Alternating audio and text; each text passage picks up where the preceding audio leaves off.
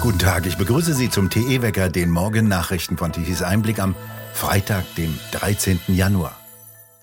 In Lützerath wurden die Gebäude geräumt und die meisten Holzhütten und Barrikaden von Baggern abgerissen. Viele hatten sich verbarrikadiert, einige sollen noch in unterirdischen Gängen sitzen. Laut Bild holten Polizisten 50 sogenannte Aktivisten durch Nest und Frieren von den Dächern und aus Betonfallen. Aachens Polizeisprecher Andreas Müller berichtete von einer Frau, die sich in einem Autowrack einbetoniert hatte.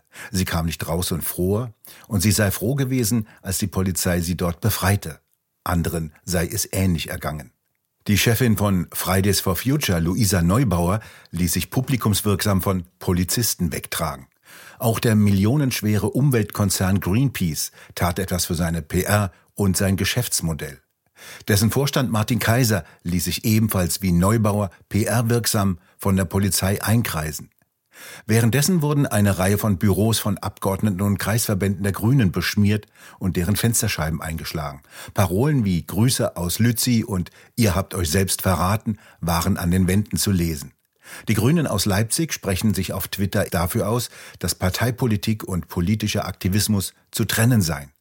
Beschädigungen von grünen Abgeordnetenbüros und törichte Schmierereien im Zuge von Spontandemos spalten nicht nur die Klimabewegung, schreibt der Grüne Kreisverband Leipzig. In Düsseldorf besetzten grüne Extremisten das Düsseldorfer Büro der Grünen von Nordrhein-Westfalen. Sie forderten mit der Energieministerin von Nordrhein-Westfalen, der grünen Politikerin Mona Neubauer, die dem Realo-Flügel zugerechnet wird, persönlich zu verhandeln. Sie und Wirtschaftsminister Habeck hatten sich im vergangenen Oktober mit dem Energiekonzern RWE darauf verständigt, dass der sogenannte Braunkohleausstieg um acht Jahre auf 2030 vorgezogen werden solle.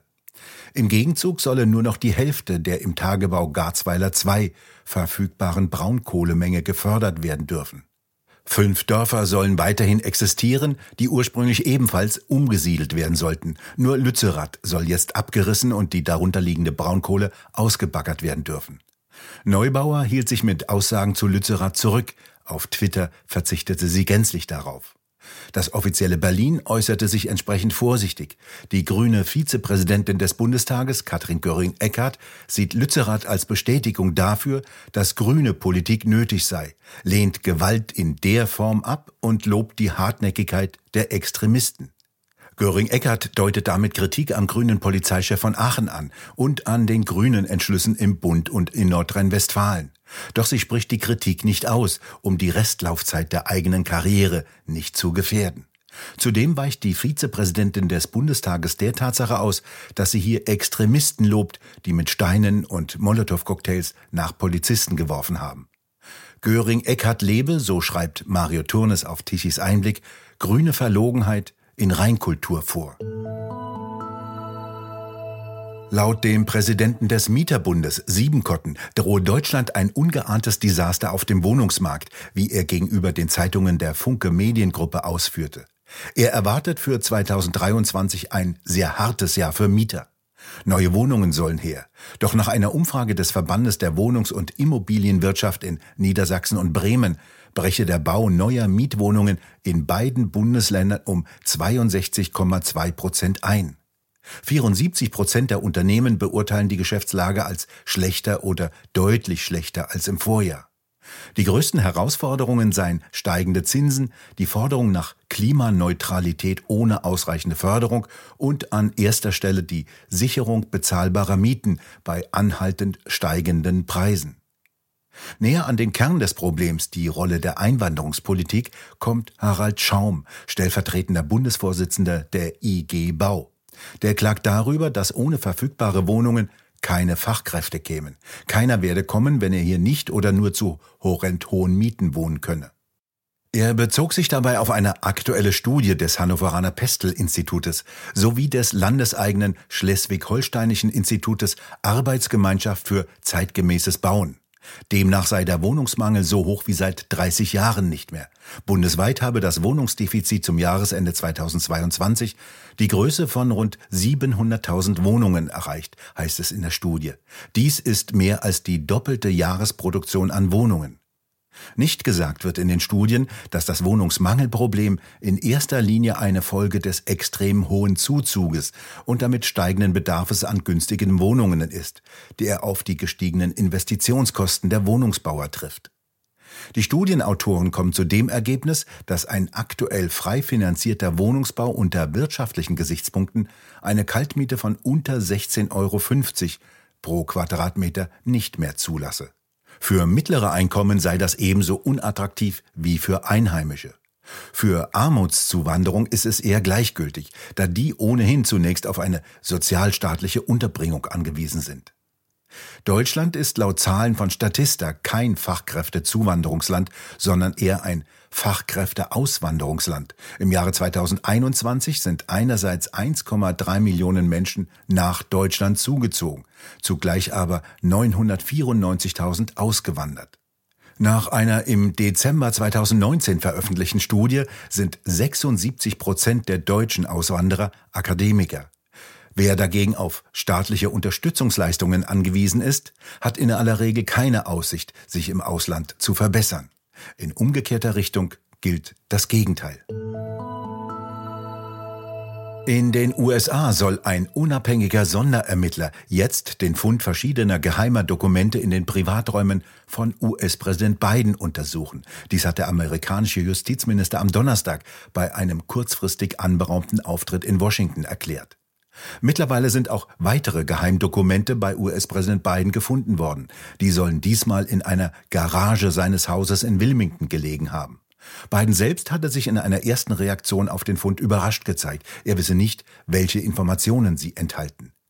Besondere Brisanz bekommen die Funde, weil seit Monaten gegen den ehemaligen Präsidenten Trump wegen 300 als vertraulich oder geheim eingestufter Dokumente ermittelt wird.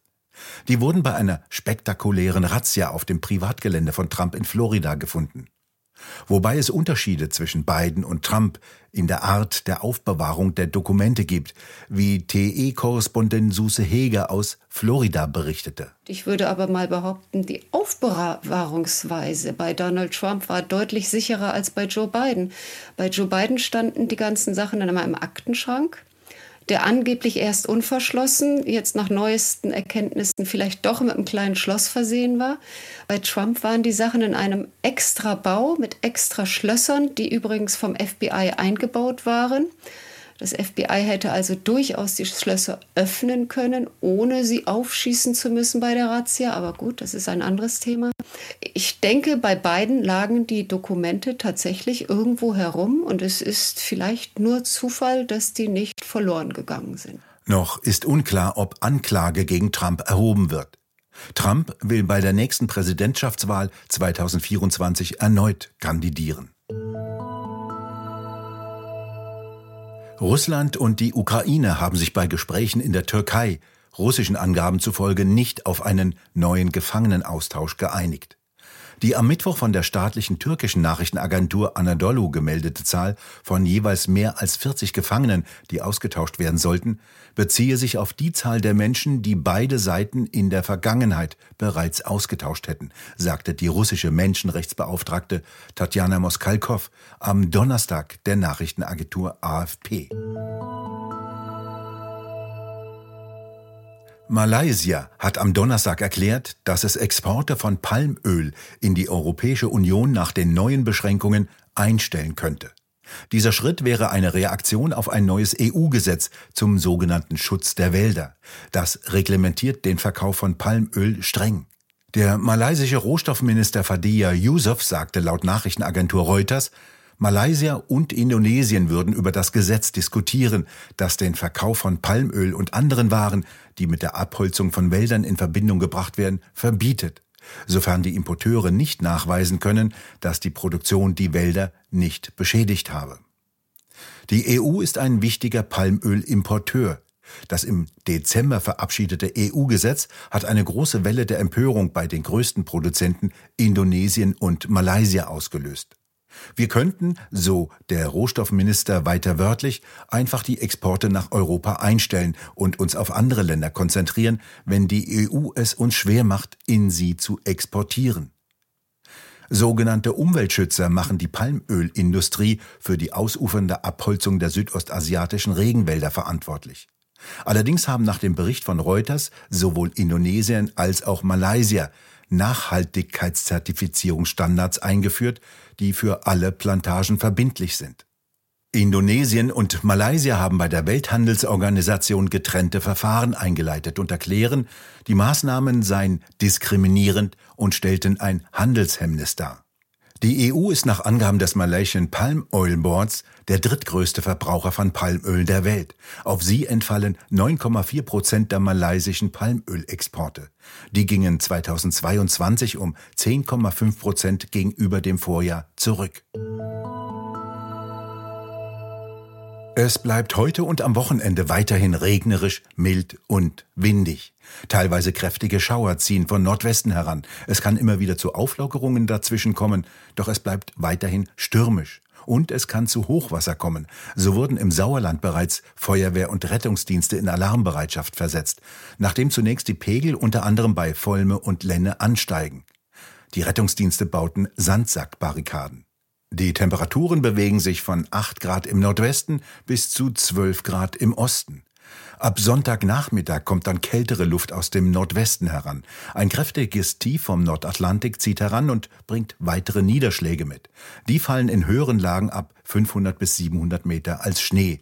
Und in der nächsten Woche wird es weiter kälter werden. Gestern Mittag um 12 Uhr verbrauchte Deutschland eine elektrische Leistung von 69,4 Gigawatt. Davon lieferten die rund 30.000 Windräder rund 48 Gigawatt. Und das bei schon relativ starkem Wind. Den Rest mussten die konventionellen Kraftwerke beisteuern. Ohne die geht es auch bei stärkerem Wind nicht.